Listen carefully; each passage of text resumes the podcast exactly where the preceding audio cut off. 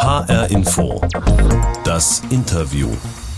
Heute mit Markus Krösche, Sportvorstand von Eintracht Frankfurt. Gleich in seiner ersten Frankfurter Saison wurde er mit der Eintracht Europa League-Sieger. Als seinen persönlich schönsten Frankfurter Moment bezeichnet Markus Krösche aber den Einzug in das Achtelfinale der Champions League gegen den SSC Neapel. Für den 42-Jährigen gilt jetzt vor dem Restart der Bundesliga. Wir müssen noch besser werden, um einfach auch dann gut zu bleiben. Um in allen drei Wettbewerben, Bundesliga, DFB-Pokal und Champions League, den maximalen Erfolg zu haben. Markus Krösche guckt in unserem Interview aber auch über den Rasen hinaus. Er erzählt, warum er schon früh im Fußball Verantwortung übernommen hat, wie er seine Mitarbeiter führt und warum Randall Kolomuani noch in Frankfurt bleibt. Mein Name ist Martina Knief.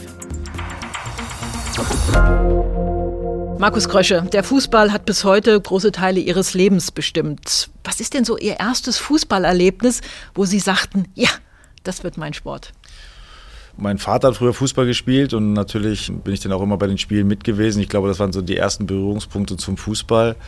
Äh, ja, und dann irgendwann äh, sind wir umgezogen mit meiner Familie dann innerhalb von Hannover und äh, der Sportplatz von Rickling, wo ich ja dann auch angefangen habe zu spielen, war halt praktisch nur die Straße runter und dann ähm, hat meine Mutter mich gefragt, willst du Fußball spielen? Äh, sollen wir dich dort anmelden? Und dann äh, haben sie mich dort angemeldet und ab diesem Zeitpunkt ja, habe ich Fußball gespielt und habe auch die Liebe dazu gewonnen.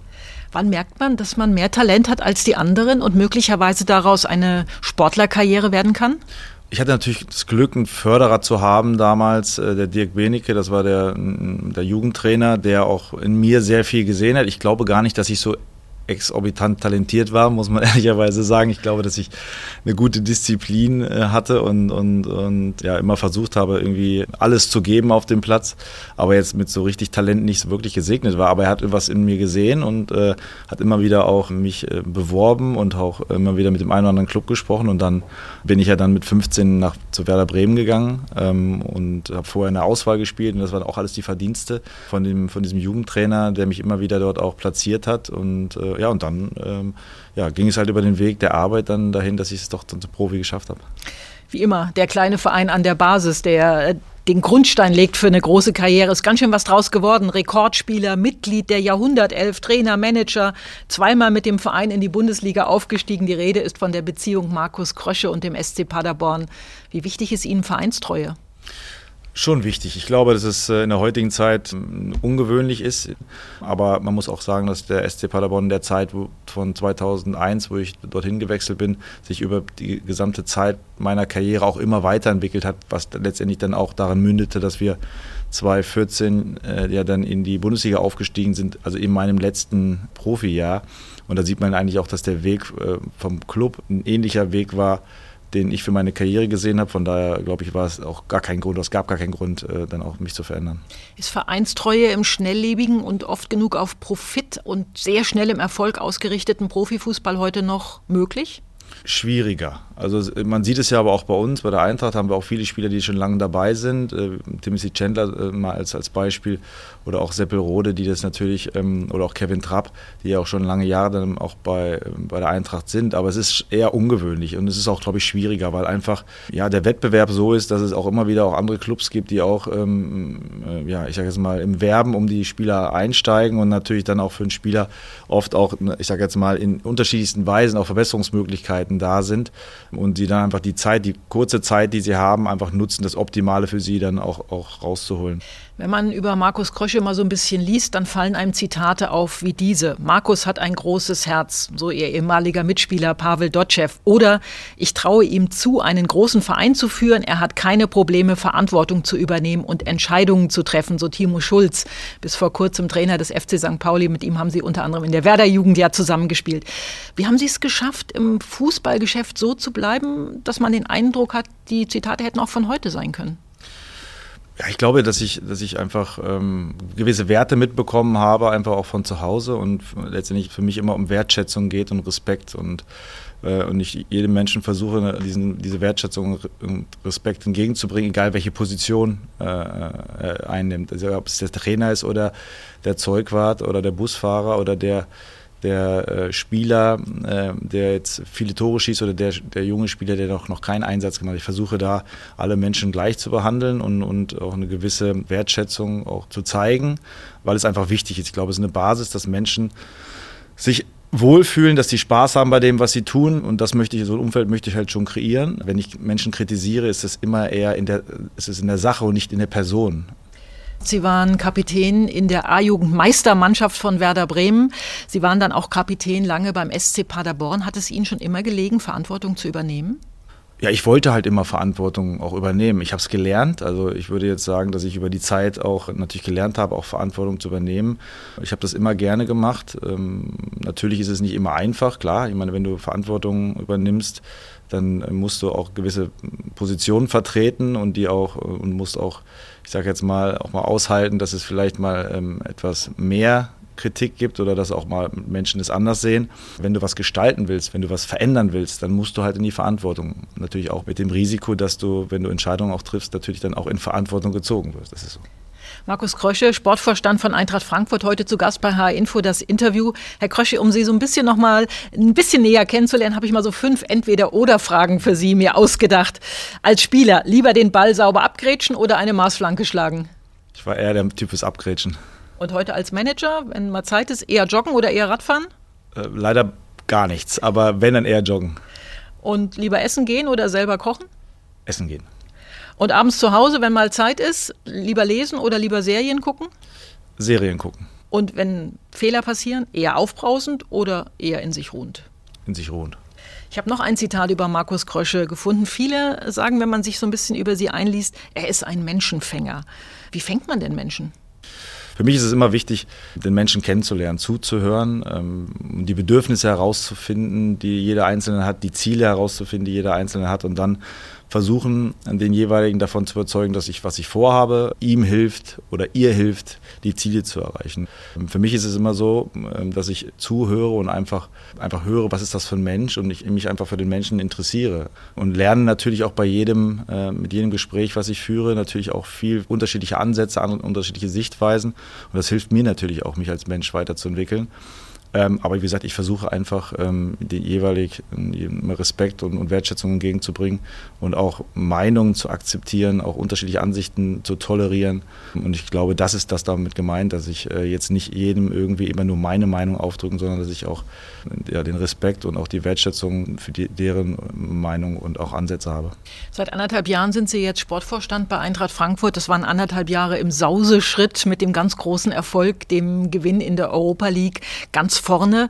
Gibt es so einen Moment aus diesen anderthalb Jahren, wo Sie sagen, ja, das ist so jetzt bisher mein Moment bei Eintracht Frankfurt?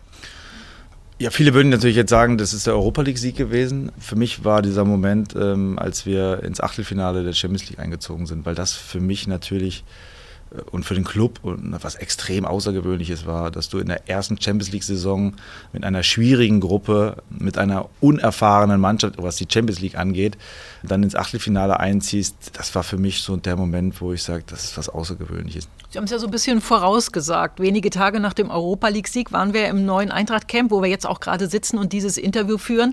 Und Sie haben dann auf der Pressekonferenz gesagt, Ziele, ja, wir wollen in Bundesliga und DFB-Pokal besser abschneiden als in der Saison davor. Und in der Champions League, da wollen wir das Achtelfinale erreichen. Ich dachte mir, hoppla, die Auslosung ist noch ein bisschen hin und dann solche Töne. Waren Sie da einfach nur Optimist oder Hellseher? Ich finde, es ist wichtig, Ziele zu formulieren und vor allem auch anspruchsvolle Ziele zu formulieren. Und dann müssen wir alle die Ärmel hochkrempeln und dann versuchen, das Ziel zu erreichen. Und dann wirst du mal Ziele erreichen und mal Ziele nicht. Aber ich war einfach zu 100 Prozent überzeugt, dass wir eine Chance haben, ähm, weil wir gute Mitarbeiter haben, weil wir, weil wir gute Spieler haben, weil wir als Club sehr gefestigt und, und wirklich auch eine sehr, sehr gute Struktur und, äh, und auch Führung haben. Deswegen war ich davon überzeugt, dass wir das erreichen können. Jetzt wartet im Achtelfinale der Champions League der SSC Neapel, momentan eine der besten Mannschaften Europas, ganz souveräner Tabellenführer in der Serie A. Sie lächeln jetzt schon so ein bisschen, weil die Vorfreude über diesen Gegner groß ist oder weil Sie schon beim Viertelfinale spekulieren?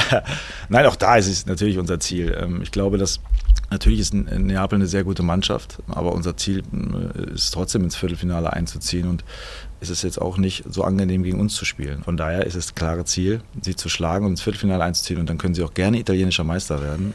Markus Krosche, zu unseren Interviews gehört immer unsere Interviewbox. Ich stelle Ihnen die mal auf den Tisch, wenn Sie sie bitte mal öffnen würden und einfach mal beschreiben, was Sie da sehen. Geld. Geld. Äh, genau, Geld. Unterschiedliche Scheine. 2000er, 200er. Ja, ich habe gesehen, das ist aus einem alten Spiel von mir, da ist noch ein 400er-Schein dabei. Ich bin Oha. mir jetzt nicht so ganz sicher, der rote, ob es eine Fälschung ist, aber ich habe ihn mal dazu gemogelt. Äh, Geld, sehr viel Geld hat die Eintracht im vergangenen Jahr verdient. Da ist noch mehr drin. Sie können den so. Deckel auflassen. Das okay. kommt als nächstes. Okay, ich frage erst mal zum Geld. Okay. Geld können Sie jetzt mit vollen Händen ausgeben, ne? Nein. Nein. Also ist natürlich so, dass wir sehr, sehr glücklich sind erstmal über den sportlichen Erfolg, weil es natürlich uns als Wahrnehmung und unsere Wahrnehmung verändert hat und auch ähm, das Bewusstsein für zur Eintracht Frankfurt auch nicht nur in Deutschland, sondern auch, auch in Europa gewachsen ist. Das ist, hilft uns sicherlich.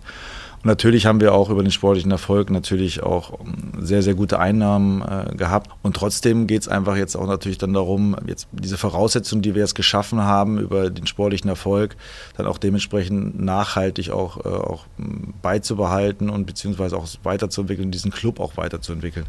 Aber wir werden jetzt nicht äh, unsere Strategie oder irgendwie Harakiri machen, weil für mich ist es wichtig, dass wir mittel- bis langfristig erfolgreich sind, dass wir langsam wachsen, gesund wachsen und äh, wir immer wieder auch in der Lage sind, auch junge Spieler weiterzuentwickeln und dann darüber Transferlöse zu erwirtschaften, indem wir auch unsere sportlichen Ziele erreichen.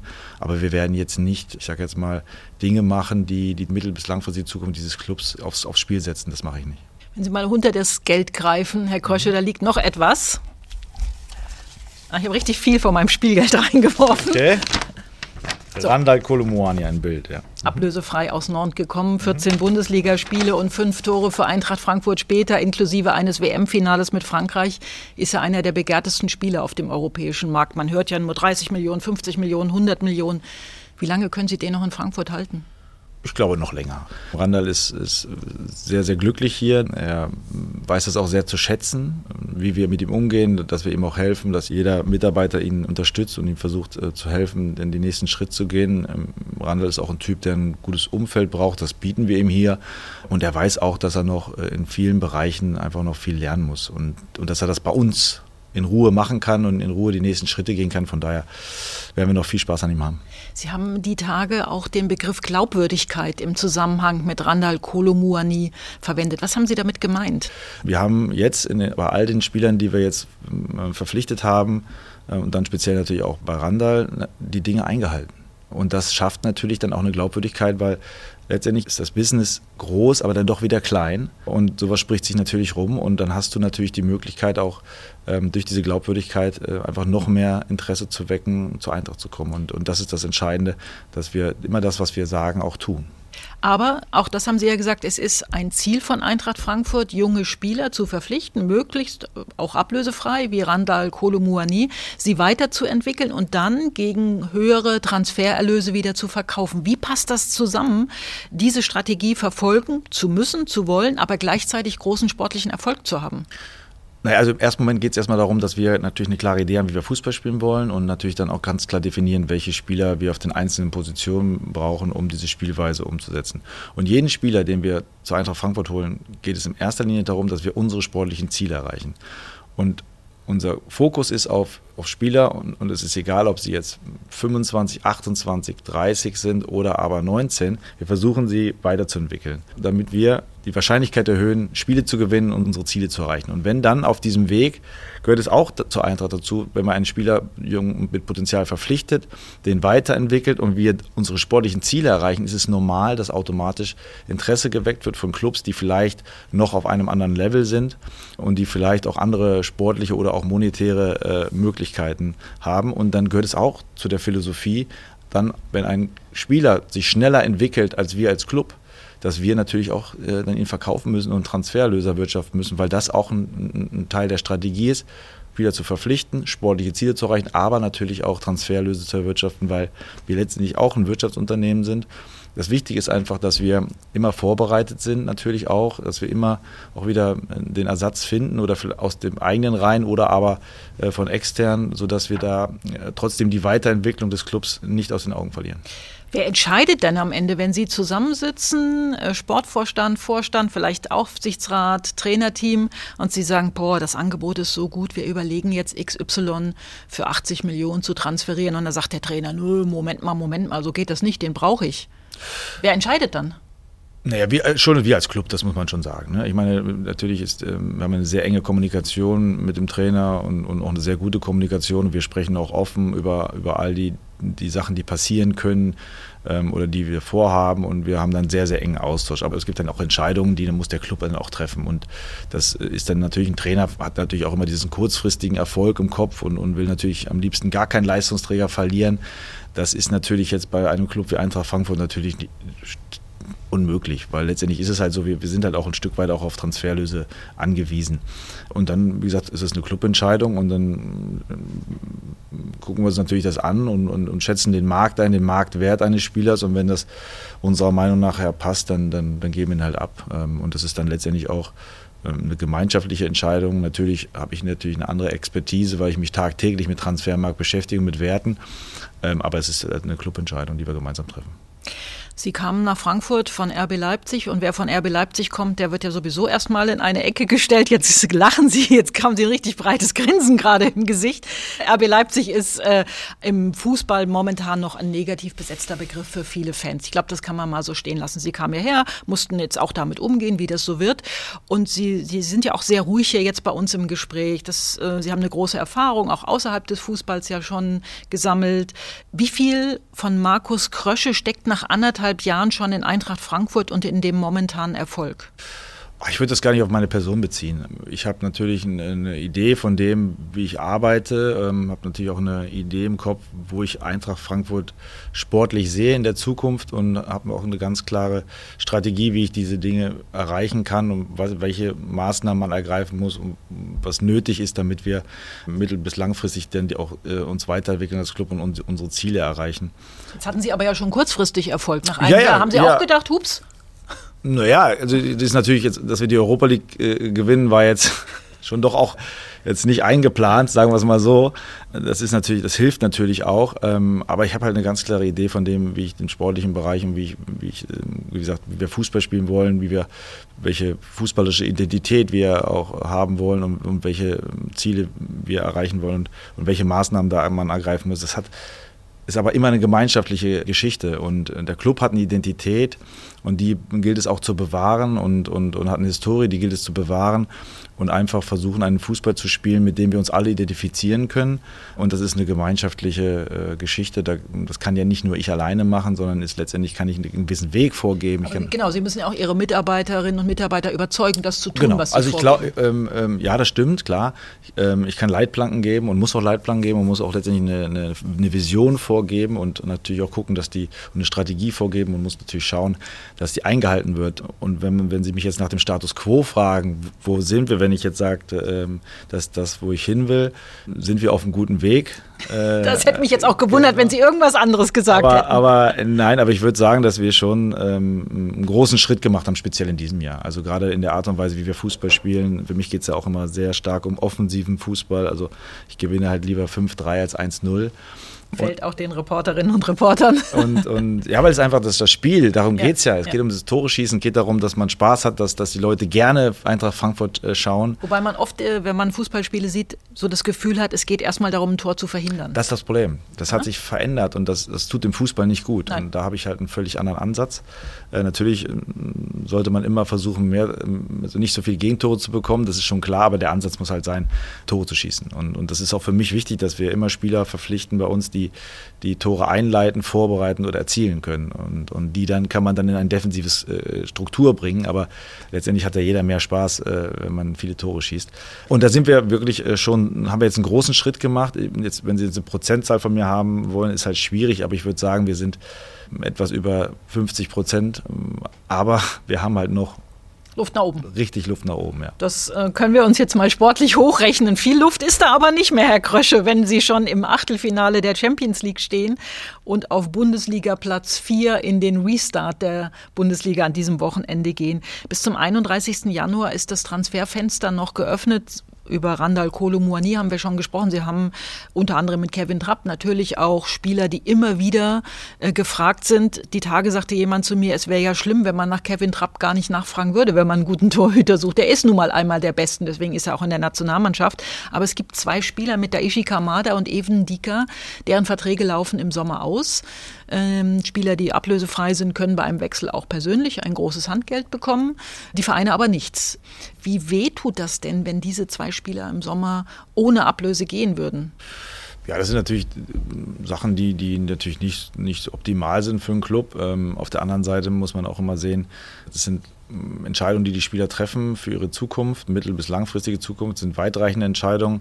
Und wir können ihnen halt immer nur aufzeigen, wie wir sie sehen, wo wir mit der Eintracht hinwollen, wie wir sie auch dann, welche Rolle sie auch einnehmen sollen auf diesem Weg mit der Eintracht in der Zukunft. Und da müssen sie es halt persönlich entscheiden. Für mich ist das Entscheidende in diesem Falle immer, wie ist ihre Leistung, wie ist ihr Fokus auf uns und auf und wie ist ihre, ihre wie sind ihre Leistungen. Und äh, beide geben 100 Prozent und beide, ähm, und deswegen sind wir ja auch so erfolgreich, weil beide auch einen sehr, sehr großen Anteil an diesem Erfolg haben. Und das ist erstmal das, für mich das Wichtigste. Natürlich ist es keine, äh, oder sehr, immer unglücklich, wenn du natürlich den Spieler ablösefrei verlierst, weil du natürlich dann keine Transfereinnahmen hast. Aber das ist halt so, das, das, das passiert. Letztendlich ist es auch so, dass, dass wir ähm, auch Spielern sagen, dass wir nicht weitermachen äh, und den Vertrag halt ausläuft und, und wir keine Verlängerung anstreben. Das gehört im Fußball nun mal dazu. Ich bin trotzdem sehr zuversichtlich, ähm, dass, dass, äh, dass wir da vielleicht auch eine Lösung hinbekommen. Es liegt letztendlich jetzt an den beiden Spielern. Ähm, wir haben ähm, in allen Bereichen, glaube ich, aufgezeigt, wie sehr wir sie halten wollen und, und, und wie wichtig sie für uns sind und was wir vorhaben und dass, sie, dass wir als Club auch auf dem nächsten Schritt ihrer Entwicklung sehr, sehr großen Teil einnehmen können. Und jetzt liegt es an den Spielern. Da sind wir sehr gespannt. Und das sind alle, glaube ich, äh, nicht nur bis zum 31. Januar. An diesem Wochenende startet die Bundesliga. Man nennt es ja jetzt auf Neudeutsch Restart, weil der sogenannte Herbstmeister ist ja aufgrund der langen Pause während der Fußball-WM noch nicht gekürt. Mit Platz 4 hat Eintracht Frankfurt bisher eine super Saison gespielt. Es gibt ja einige, die sagen, sich für die Champions League zu qualifizieren über, als Europa League-Sieger ist super, aber das nach 34 Spieltagen in der Bundesliga auf einem Champions League-Platz abzuschließen, das ist eine richtig starke Leistung. Ist die Eintracht auf dem Weg? Ja, wir haben zumindest jetzt schon mal gute Voraussetzungen äh, und haben äh, durch unsere Leistung, durch unsere Art und Weise ähm, äh, uns eine gute Ausgangsposition geschaffen.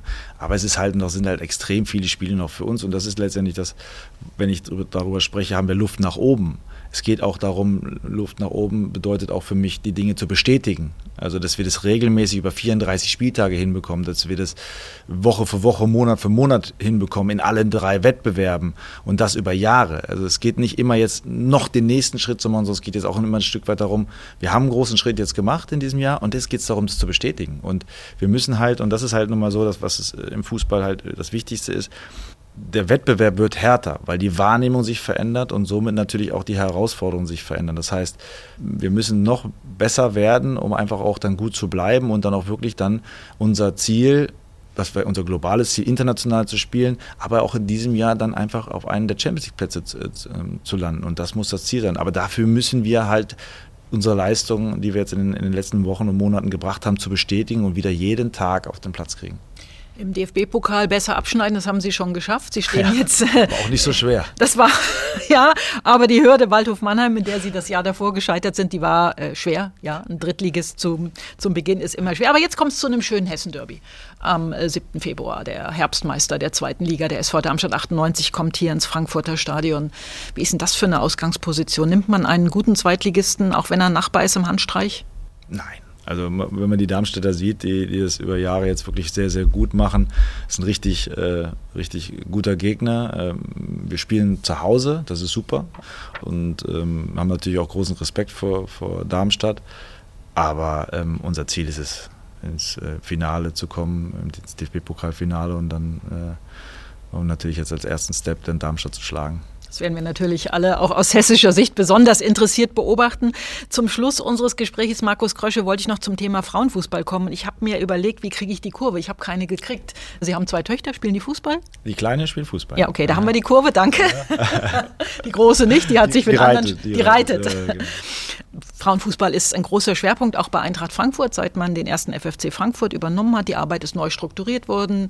Der langjährige Macher im Frauenfußball, äh, Sigi Dietrich, hat sich aus gesundheitlichen Gründen zurückgezogen. Mit Katharina Kiel wurde eine technische Direktorin verpflichtet, eine sehr junge Frau, schon mit sehr vielen Meriten, nicht nur im Sport. Das riecht und sieht und liest sich auch nach Großem. Wo wollen Sie hin mit dem Frauenfußball? Ja, wir wollen schon auch ähm, erfolgreich sein und wir wollen auch äh, regelmäßig dann auch äh, versuchen, in der Champions League zu spielen. Also das ist schon auch unser Ziel. Ich meine, wir haben jetzt auch die Infrastruktur geschaffen. Wir haben ja äh, unsere Profimannschaft äh, der Frauen jetzt auch ein Stadion geholt, haben die Infrastruktur dafür geschaffen. Wir versuchen das immer noch zu optimieren. Wir versuchen die Rahmenbedingungen auch immer auch zu optimieren. Und da bin ich wieder bei dem Thema Glaubwürdigkeit. Also wir sagen es nicht nur, sondern wir tun es. Auf der anderen Seite ist es ein ganz normales Leistungsprinzip, wie bei uns auch. Also letztendlich wieder wie bei den, wie bei den Herren auch auch. Und da geht es darum, dass wir natürlich auch Ziele formulieren und auch alles dafür tun, diese Ziele zu erreichen. Und und wir haben eine sehr gute Mannschaft, wir haben einen sehr guten Trainer, wir haben jetzt mit äh, Katharina Kiel eine sehr talentierte Managerin, sage ich jetzt mal, die auch, wie gesagt, was Sie ja schon gesagt haben, auch viele Dinge außerhalb des Fußballs gemacht. Sie hat selber Fußball gespielt. Das heißt, wir haben sehr viel Know-how, wir haben, wir haben ein junges Team, wir haben da auch eine, eine super Energie in dem Team. Wir haben eine, eine, sehr interessante Mannschaft, die auch, wie gesagt, auch einen interessanten Fußball spielt, so wie ich das auch haben möchte für, für Eintracht Frankfurt oder wie wir es haben möchten. Und unser Ziel ist es, äh, in den nächsten Jahren immer unter den ersten drei zu sein und wirklich dann es auch mal zu schaffen, über die Champions League Qualifikationsturniere dann auch wirklich in der Champions League zu spielen. Das ist unser Ziel. Von daher, ähm, wie gesagt, sind es auch ambitionierte Ziele. Und wenn wir besser sein können als drei, dann ist es natürlich auch cool. Die Eintracht steht hinter dem Frauenfußball. Der Frauenfußball boomt, hat sich auch nicht zuletzt durch die Europameisterschaft im vergangenen Jahr in England ins Schaufenster gestellt. Sie gehörten da auch zu einer Delegation, die die EM und die deutsche Mannschaft besucht haben. Herr Krösche, gibt es denn irgendwas, was die Männer vom Frauen im Fußball lernen können? Fair Play. Also man muss ehrlicherweise sagen, das ist, ich bin total gerne äh, und gucke gerne äh, Spiele der Frauen und mich war auch begeistert, als ich jetzt äh, dann in, in, in, London war. Und äh, der Umgang miteinander äh, auf dem Platz äh, und die, die Attitüde ist doch nochmal ein Unterschied. Und da finde ich, könnten wir auch im, im Herrenfußball manchmal ein bisschen davon, davon uns abschauen. Zum Schluss unseres Interviews, Herr Krösche, würde ich Sie bitten, mir noch einen Satz zu vervollständigen. Die Saison von Eintracht Frankfurt war für mich dann eine gute, wenn? Wenn wir in allen drei Wettbewerben das Maximal rausholen. Vielen Dank, Markus Krösche, für dieses Interview. Mein Name ist Martina Knief. Diese Sendung gibt es auch als Podcast auf hrinforadio.de, in der ARD Audiothek und überall dort, wo Sie am liebsten Podcasts hören.